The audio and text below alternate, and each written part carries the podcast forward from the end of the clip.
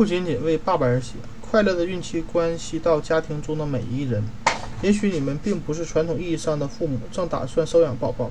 无论哪种情况，你们一定会希望从感情、从身体变化上了解这个正在孕育你们宝贵小生命的女性。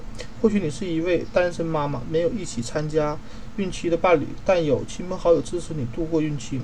无论你来自什么样的样的家庭背景，本书都适合你。本书随处可。见的给爸爸的小贴士一一栏，也适合你的家人阅读。你可以从中选择你想要了解、适合你的，来帮助家人做出重要的转变，迎接宝宝的到来。